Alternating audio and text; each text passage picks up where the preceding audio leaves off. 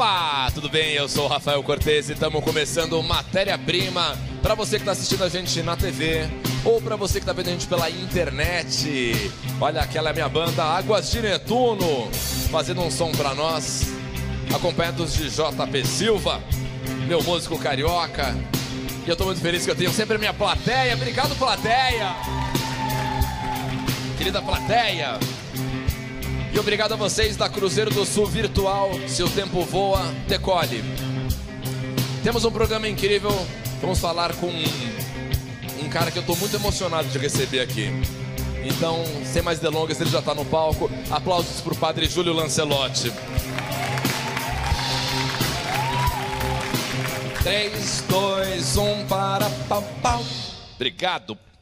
Padre, que honra ter o senhor aqui. Fico muito lisonjeado que Dentre tantos convites que eu imagino que o senhor tenha recebido, e em meio a tantas atividades e tantas atribulações que o senhor vive, o senhor tenha vindo no nosso programa. Para mim é uma grande honra, de verdade.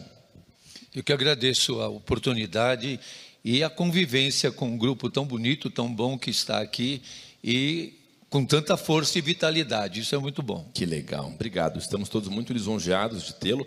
Acho que é uma oportunidade de a gente conversar sobre assuntos que tem que passar também por esse palco. Aqui a gente se diverte muito e a gente bota muita gente para dar risada, a gente faz muita música legal, a banda é testemunha disso, o JP também, plateia já veio várias vezes em programas muito leves, mas a gente também não pode passar pano para a desigualdade social que a gente está vivendo e para grandes dramas que a gente tem vivido como brasileiros aqui e todos eles têm no Senhor uma figura muito combativa. O Senhor é uma pessoa que há muitos anos está lutando contra a desigualdade social. E eu queria saber como que o Senhor avalia a sua trajetória até aqui. Então, é uma trajetória que eu diria conflitiva, desafiadora, às vezes cansativa, mas é, eu repeti muito isso durante a pandemia. Eu não luto para vencer, porque eu sei que serei derrotado. Eu luto para ser fiel até o fim. Quem luta porque vai vencer, desiste da luta. Quem luta porque quer ser fiel, vai continuar. E a gente tem que lutar mesmo ferido. Então, é uma luta onde carregamos muitas cicatrizes, muitas marcas, muitos desafios, mas também momentos de ternura, de alegria, de afeto. Hoje eu vi um jovem que está na rua, que perdeu o seu grupo familiar, que estava com a avó, a avó morreu também, ele está sozinho, é travesti e foi agredido, está com pontos na cabeça por homofobia. E nós estamos conseguindo, com a participação efetiva dele, a encontrar respostas. Ele já está morando num quarto, já está sentindo, e eu falei hoje para ele: você precisa ter meta, cada dia uma meta. Então, é, agora é buscar o documento, tendo o documento, vai procurar a escola, vai refazer. E é, em um determinado momento, ele me olhou e sorriu.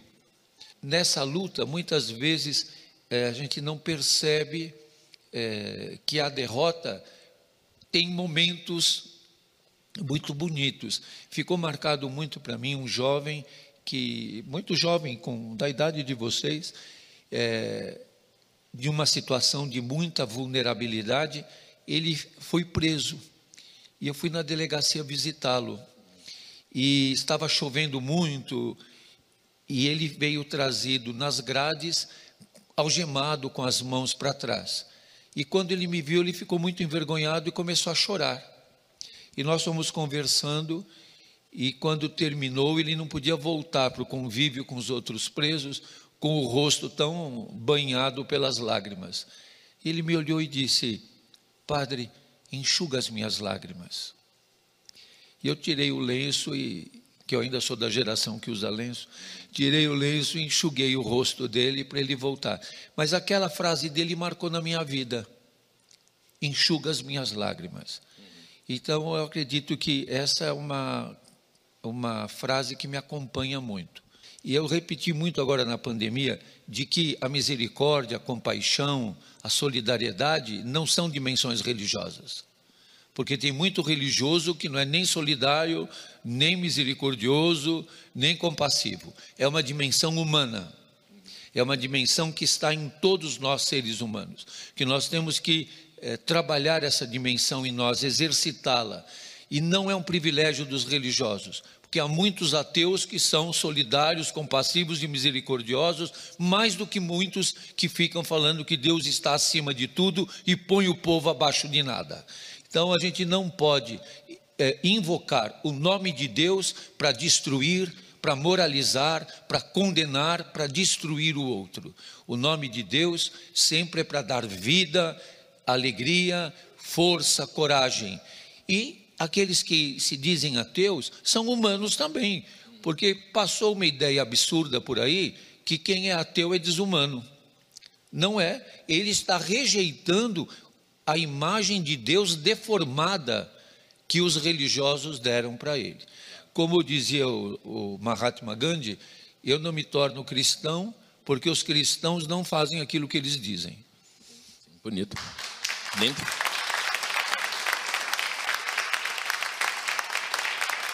Agora, padre, nós temos um público jovem aqui, muitas pessoas jovens. Espero eu que estejamos sendo assistidos por pessoas jovens, né? Enfim.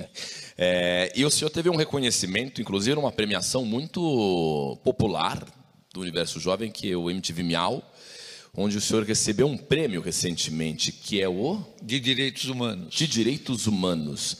São diferentes mundos a juventude. Existe a juventude que está nos shoppings e existe a juventude que está nas quebradas. Existe a juventude negra que está sendo vítima de um genocídio.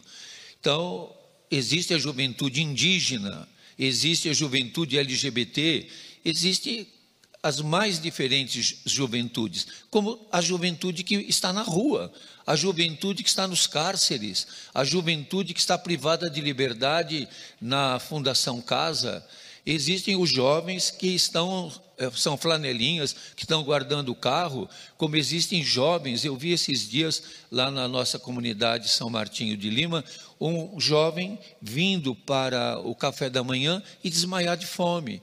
E quando nós conseguimos que ele se reanimasse, ele falou: nem consegui chegar na mesa do pão.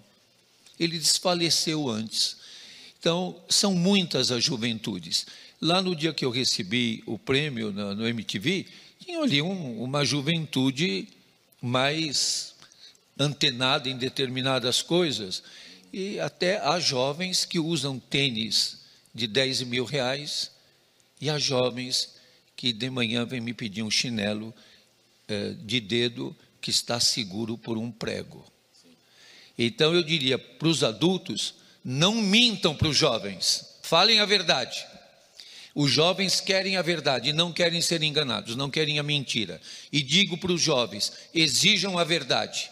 Não se conformem com a mentira. Não aceitem a mentira. Não aceitem a injustiça. Não aceitem nenhuma opressão e nenhuma escravidão. Eu acho que se o jovem for livre, buscar a verdade e a justiça, ele estará vivendo plenamente a sua juventude. Eu não conheço jovem de nenhuma classe social que queira ser oprimido, que queira ser enganado e que concorde com a injustiça. Maravilhoso. Muito bem, vamos lá, microfone. Oi, eu sou a Michele. Há 13 anos eu faço parte de um projeto social na Cracolândia. Uh, e o senhor também desenvolve o trabalho lá há muitos anos, é uma referência para mim. E a gente sabe a, a, o desafio e, a, e, as lutas que é caminhar com um trabalho desses. Queria que o senhor detalhasse mais a sua experiência no campo missionário, ali na Cracolândia. Então, é, a Cracolândia, já esse nome é um tanto, a gente sabe, que discrimina, mais do que um espaço físico, pode ser visto como espaço social. A primeira coisa que nós temos que ver é que quem está lá são pessoas.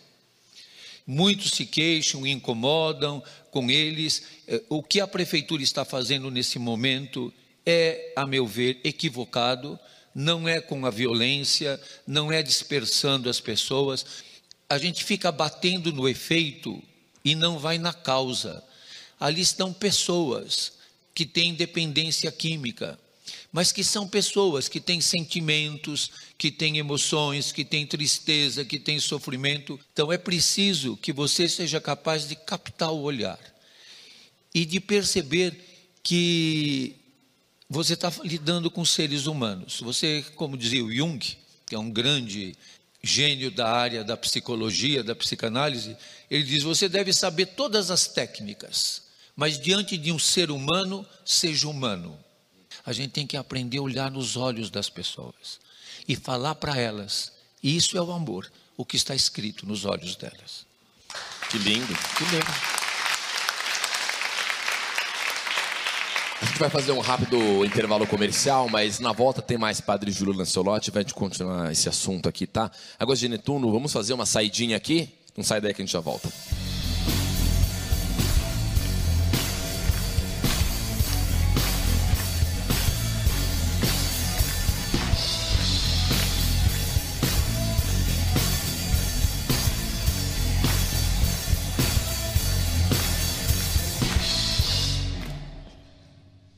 Que heavy metal pesado pro padre, hein?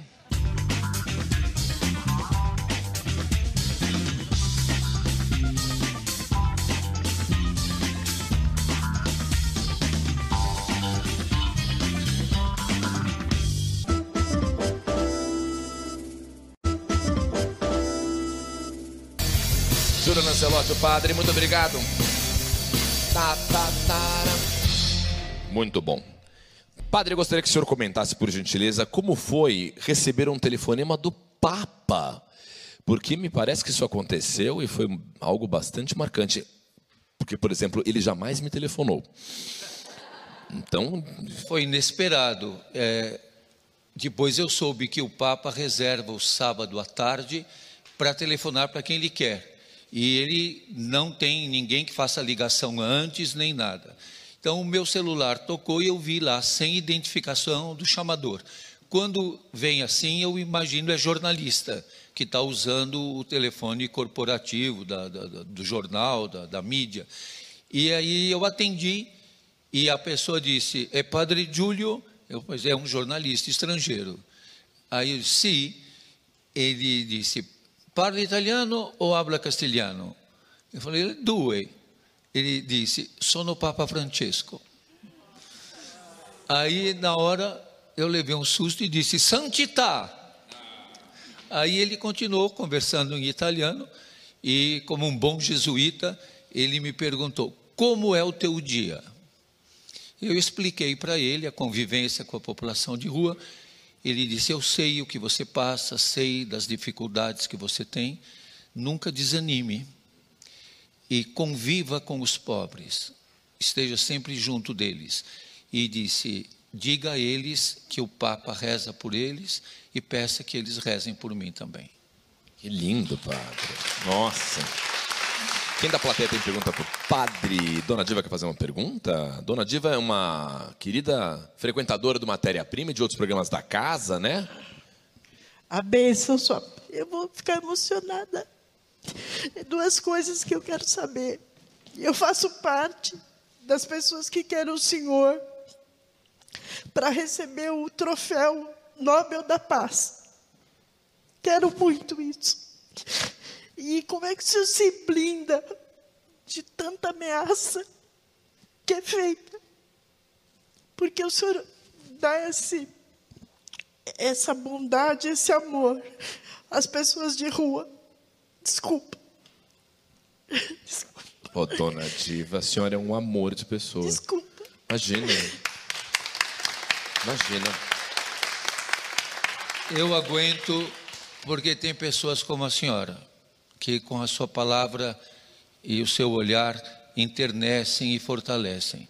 Então, é, às vezes quando a gente apanha muito, aparece alguém que conforta e que dá consolo. Então, por isso a gente tem que aguentar. Eu já recebi muitas ameaças de morte e, e muitas vezes nas redes sociais recebam, recebo também muitas ofensas e tudo mais.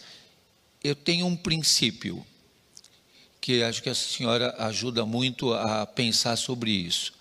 Eu nunca vou usar contra os que me atacam as mesmas armas que eles usam para me atingir. Nunca vou usar. Então eu tenho isso como um princípio. Eu estarei sempre desarmado. Um dia eu estava saindo do supermercado, que eu tinha ido buscar uma sopa, e uma senhora falou assim: Você que é o padre? Eu disse: Sim. Ela disse: Nós vamos te matar. Eu falei para ela: Olha, filha, fique à vontade, porque vocês vão conseguir. Porque eu não ando armado, não uso colete à prova de bala e sou um alvo fácil. Então, se a senhora for com esse grupo que a senhora está falando, vão me matar, estejam à vontade. Você sabe que eu já encontrei quatro pessoas que, em todos esses anos de, de vida, depois de muito tempo, vieram me dizer que eles iriam me matar. E por que, que não o fizeram? Um rapaz que foi encomendado para ele que me matasse, ele ia me atropelar. E ele ficou com drama de consciência, porque a família dele era do interior do, do, do Brasil, e para ele era muito pesado ter que matar um padre. E ele confidenciou com uma pessoa que era minha amiga, que uma advogada, que trabalhava com as populações eh, em áreas bastante vulneradas da cidade, e ela me ligou e disse: Não saia de onde você está. E ela veio com ele. E ele eh, me disse, eh, devido a, é uma história bastante complexa, que ele foi, foi encomendado que ele me matasse e ele iria me atropelar. E eu disse para ele: Olha, eu não tenho outra forma de você acreditar em mim a não ser olhando nos meus olhos e acreditar no que eu estou te falando, que eu não estou envolvido no que você está dizendo que era é, a prisão do irmão de um chefe do tráfico. E eu disse: para provar isso, eu vou entrar no teu carro e você vai me levar para casa. E ele me levou para casa e outros que na hora que iam é, disparar contra mim, eu estava com outras pessoas e não conseguiu realmente que errar e, e, e acertar. Então, como essa pessoa, eu disse, olha, eu sou um alvo fácil, a senhora vai, esse grupo que quer me matar, vai conseguir isso com facilidade. Agora, eu não vou usar nunca a calúnia, o fake news, a mentira, a armação, a cilada para atingir aqueles que buscam me atingir dessas formas. Não vou. Então, eu tenho isso como uma convicção é, clara de vida. Não vou usar as armas que utilizam para me atingir. Não vou. Então, é, eu acho que a gente tem que ter a coragem e a prudência. Não ser maluco. Ninguém vai sair por aí maluco fazendo e se colocando em risco gratuitamente. Agora, viver é arriscado. No começo da pandemia, muitos me perguntaram: você não é do grupo de risco? O que você está fazendo aí na rua com os irmãos e as irmãs em situação de rua? Se, se eu vivi a vida toda com eles, nesse momento eu vou abandoná-los? Nesse momento eu vou desaparecer e virar as costas para eles? Então, eu acho que uma das coisas, e principalmente uma das coisas que os jovens querem, é serem autênticos. Jovem só usa máscara no carnaval. Na vida é o que ele é e não fingir ser o que não é. Perfeito, padre. Muito bom.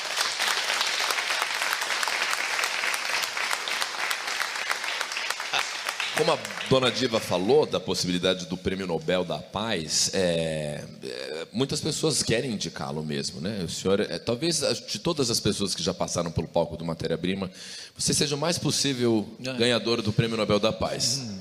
Lembrando de todos os convidados que já vieram aqui. E essa ideia do Prêmio Nobel da Paz, de alguma maneira, é, mexe com o senhor, padre? Não, eu acredito que é uma coisa muito remota, muito difícil. Nós estamos vivendo um momento de uma guerra na Europa. A guerra na Ucrânia é um momento é, de grande desafio para o mundo. É, existem muitas situações de conflitos na África, em tantos lugares na América Latina também. É, é uma indicação que me traz um peso mas eu acredito que é uma coisa muito difícil de acontecer, muito remota, porque essas questões são muito complexas. O mundo é muito mais complexo do que a gente pensa. Mas o importante não é um prêmio, o importante é um compromisso. E o compromisso pela paz é a busca da justiça. O que para mim é a busca? Eu sei que não vou ver isso, mas eu continuo lutando para que ninguém passe fome para que nenhuma criança durma faminta, suja, na calçada, que nenhuma pessoa, pessoa se sinta abandonada, que os povos indígenas não sejam dizimados, que os quilombolas sejam respeitados, que o grupo LGBTQIA, não seja torturado e tratado com discriminação e preconceito, que a porofobia acabe. Eu acho que isso é, é, é mais importante. Os prêmios, eles passam. Nós sequer lembramos quem é que ganhou o Prêmio Nobel da Paz há, há tantos anos atrás e não sabemos, talvez nem do, do ano passado e do ano retrasado. O importante é que nós saibamos que lutemos e lutamos pela paz. Obrigado, Padre Júlio Lancelotti. Olha, muito obrigado mais uma vez por o senhor estar aqui. Tem mais conteúdo do Matéria-Prima na internet também, tá? O nosso programa está acabando, mas você corre para as redes sociais do Matéria-Prima, que estão todas aqui na tela, e assista mais coisas que gravamos com o padre Júlio Lanciolotti. E eu queria te pedir uma gentileza, padre. Não sei se eu peço ao padre, se eu peço ao sociólogo, se eu peço ao humanista, mas eu queria que o senhor olhasse para aquela câmera e eu vou pedir para o senhor terminar esse programa, pode ser aquela ali, Max, você. Isso, presta daqui, padre. Eu queria que o senhor terminasse o programa enquanto o JP te acompanha com uma música ao violão e falasse sobre o amor. E é assim que eu quero encerrar esse programa com o senhor, porque eu acho que não teria uma pessoa mais digna para falar sobre uma coisa tão linda que parece tão elementar, mas é tão complexa como o amor. Então, eu queria que você, acompanhado pelo JP, falasse para essa câmera aqui. E a gente se vê semana que vem no Matéria-Prima. É com você, Padre. Não tenha amor sem dor. Não tenha medo da dor, porque ela é maior, porque ela é grande, porque ela machuca, mas o amor é o que dá sentido à vida. Então, ame. Ame a tua vida, ame o teu grupo familiar, ame a tua etnia, ame a verdade, ame a justiça Ame os pobres, ame os fracos e os pequenos. Não tem amor sem dor, mas você não vai deixar de amar por causa da dor. Tenha coragem. Ser jovem é ter coragem sempre e nunca aceitar nem a mentira, nem a injustiça, nem a opressão. Viva o amor. Só o amor dá sentido à vida. Ame e faça o bem. Obrigado, Padre.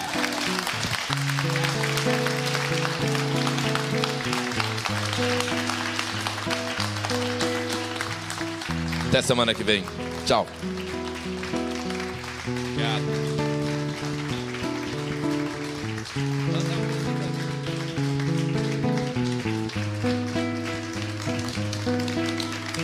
Ando devagar, porque já tive pressa e levo. Muito obrigado.